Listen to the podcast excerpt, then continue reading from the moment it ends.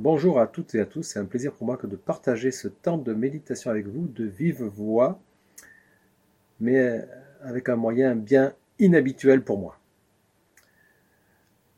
Nous sommes dans la série des lettres aux sept églises.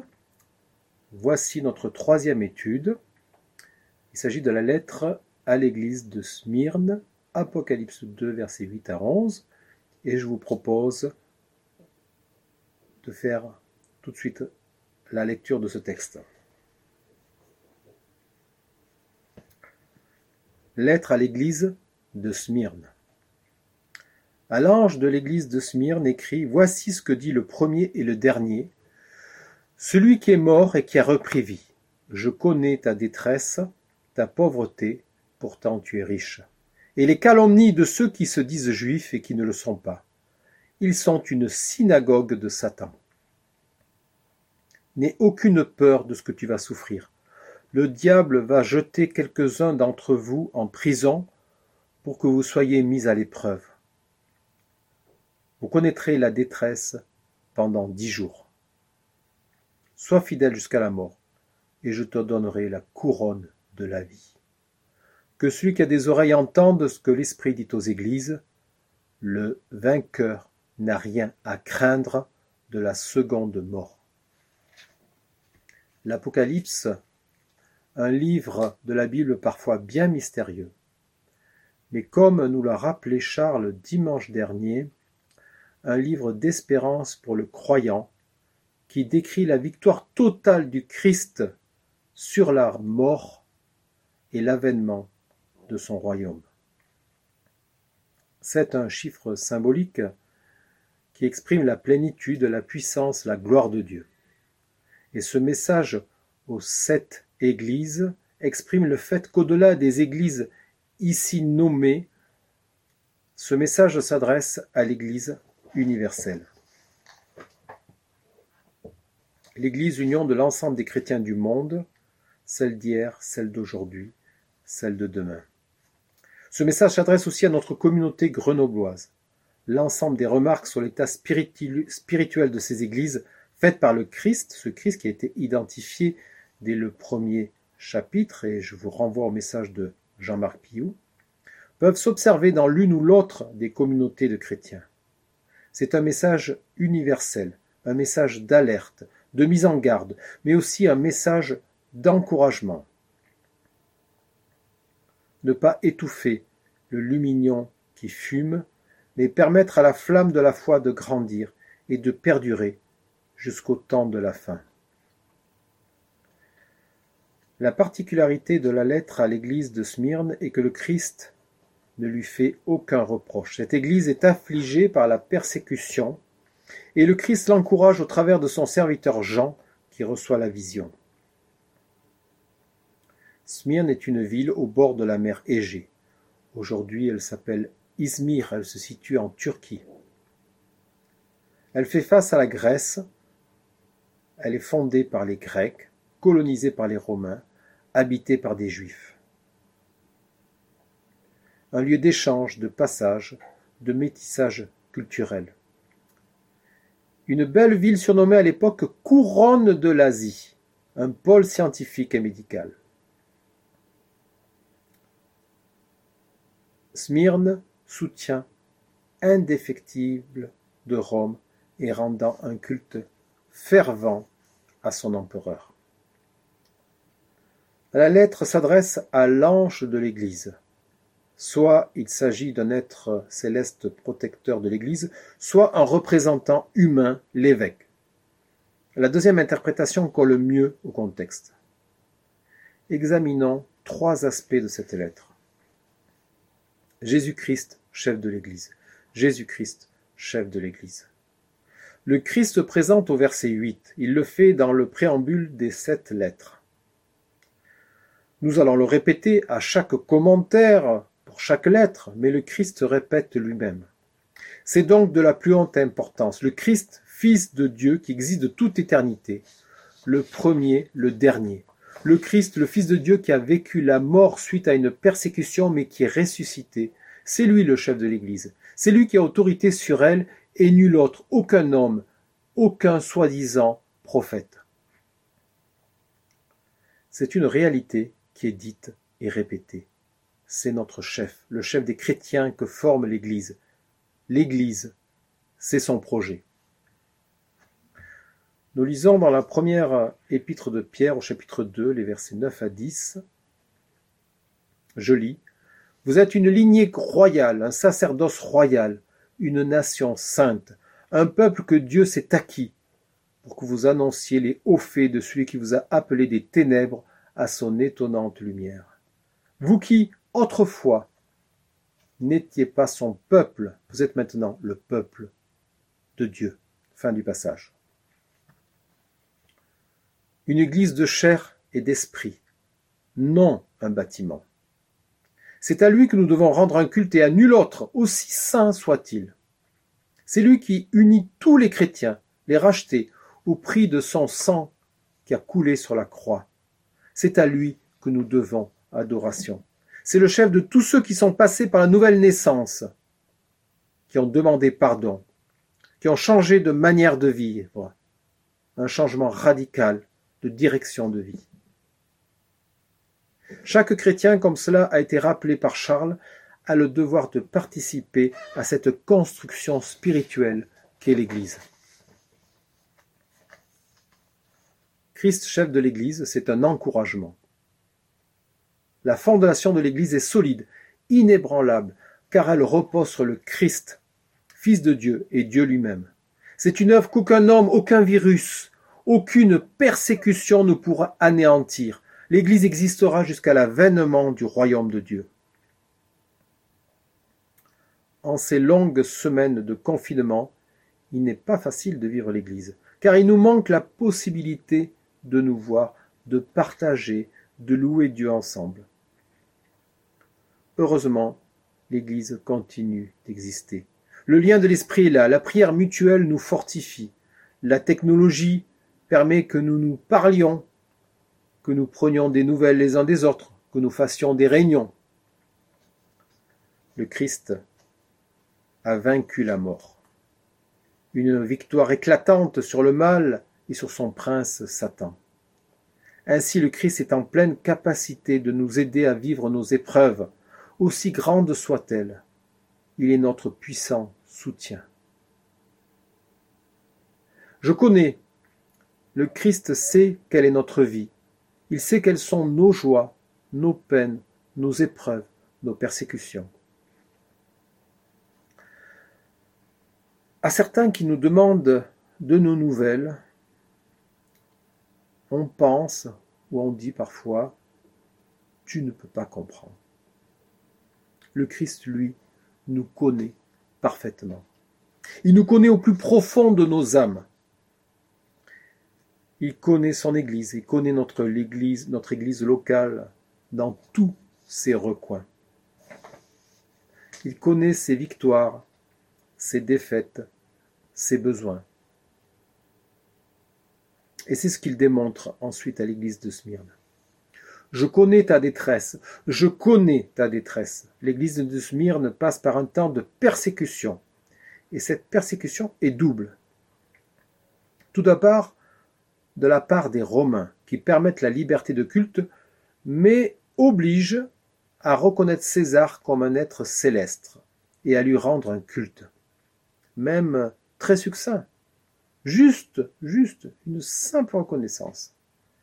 Ce que refusent de faire les chrétiens. Et le risque le plus grand est de mourir en martyr de la façon la plus cruelle et la plus horrible. Sinon, ce sont des flagellations, des confiscations de biens, de la prison dont parle cette lettre. Un des martyrs les plus célèbres de l'église de Smyrne est l'évêque Polycarpe. persécution aussi de ceux qui se disent juifs, dit le Christ dans cette lettre. C'est la plus pernicieuse. La duplicité de personnes qui se disent religieuses, servant Dieu, et qui calomnient les chrétiens. Ils colportent des accusations graves et mensongères pour leur nuire, et le risque pour ces chrétiens et de subir les épreuves dont nous venons de parler. Ah, ils ont une belle apparence, mais leur cœur est rempli de haine envers les chrétiens. Ici, ce n'est pas une critique envers les juifs, mais il faut comprendre faux croyants.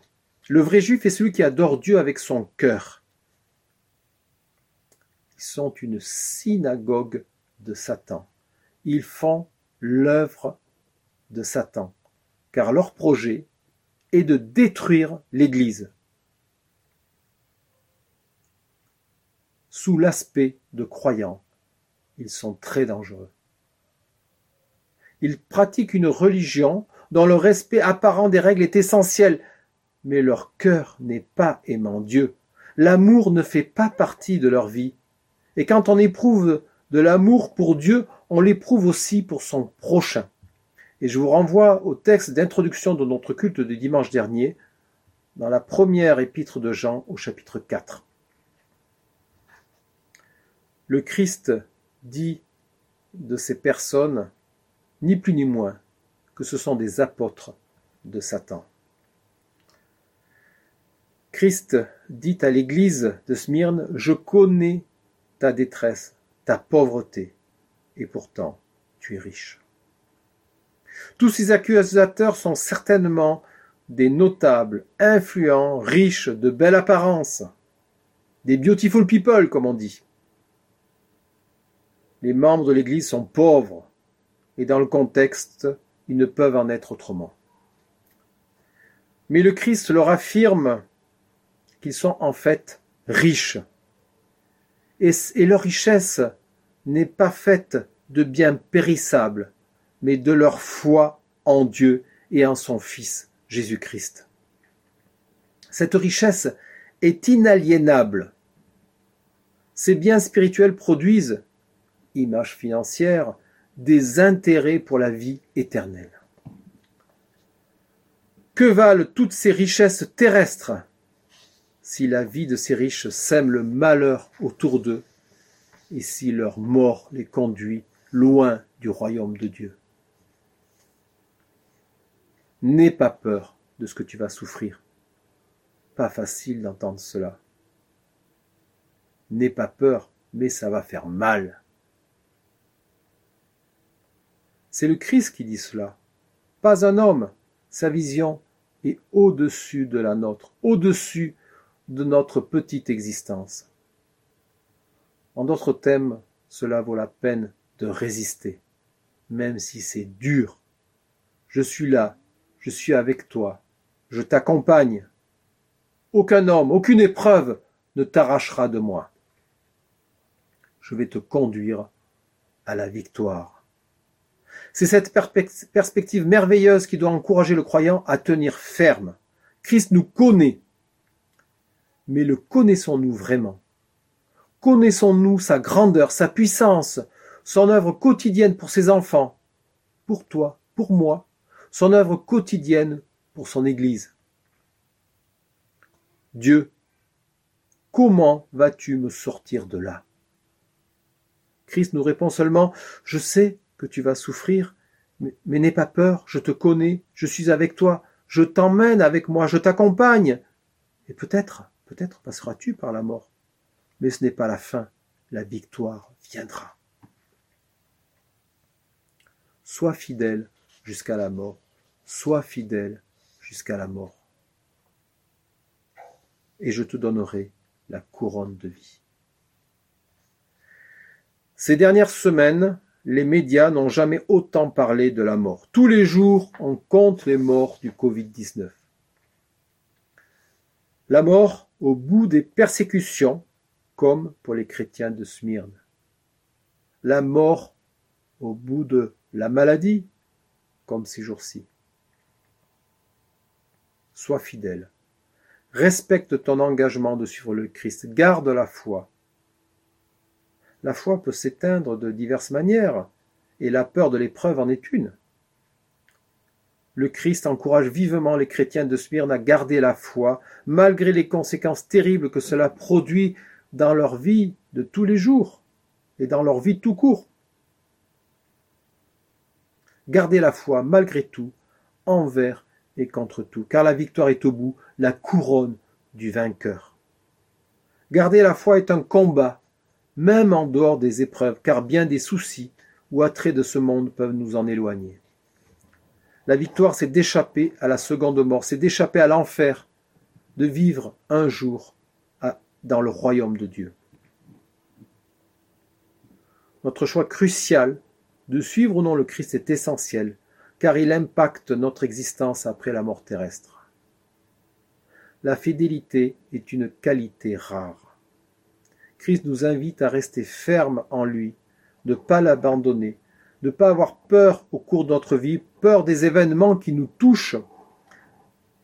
Il nous invite à lui faire confiance, à croire à cette perspective merveilleuse de vivre un jour dans son royaume.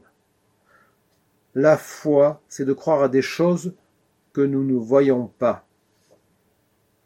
Ce royaume, nous avons du mal à l'imaginer, mais cette promesse vient du Christ lui-même. Que celui qui a des oreilles, que celui au sel qui veut bien prendre du temps pour écouter, écoute. Prendre au sérieux ma parole, sois fidèle, garde cette flamme, malgré tes tribulations, malgré tes incompréhensions, malgré la vision des trahisons de ceux qui se disent chrétiens, malgré l'épreuve, sois fidèle. Sois fidèle en tant que chrétien, mais sois fidèle aussi en tant qu'Église du Christ, fidèle dans l'annonce du message du Christ, fidèle dans le service, fidèle dans ta mission. En ces temps d'épidémie, les femmes et les hommes de notre planète tremblent, car leur peur, c'est de se retrouver peut-être prochainement devant la mort, leur mort, ma mort, ou celle d'un proche. Pour les chrétiens de Smyrne, c'était la même situation. À cause de leur foi, ils risquaient la mort à court terme. Quelle est notre vision de la fin? Quelle est notre espérance?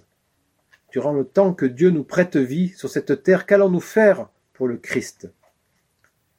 Durant le temps que Dieu nous prête vie sur cette terre, qu'allons-nous faire pour notre prochain? Durant le temps que Dieu nous prête vie sur cette terre, qu'allons-nous faire pour son Église? Je connais ta détresse, ta pauvreté, pourtant tu es riche. N'aie aucune peur, sois fidèle, et je te donnerai la couronne de vie. Je viens bientôt, et j'apporte avec moi ma récompense. Que la grâce du Seigneur Jésus soit avec vous tous. Amen.